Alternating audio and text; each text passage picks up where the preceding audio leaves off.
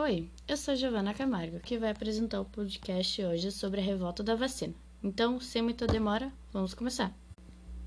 No começo do século XX, a cidade do Rio de Janeiro, além de capital, era a maior cidade do Brasil, com uma população em torno de 800 mil habitantes. A grande quantidade de pessoas na cidade reforçou a habitação nas suas regiões centrais, mas, além disso, a cidade era entrada para milhares de imigrantes e tinha um porto importante em que centenas de embarcações atracavam. A partir da segunda metade do século XIX, doenças como tuberculose, peste bubônica, febre amarela, colera, varíola, entre outras, espalhavam-se frequentemente pela cidade, causando a morte de milhares de pessoas.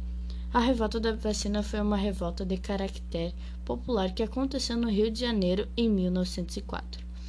Sua motivação foi a insatisfação da população com a campanha de vacinação obrigatória contra a varíola, implantada na cidade por meio de Oswaldo Cruz. Obrigada, esse foi o podcast de hoje.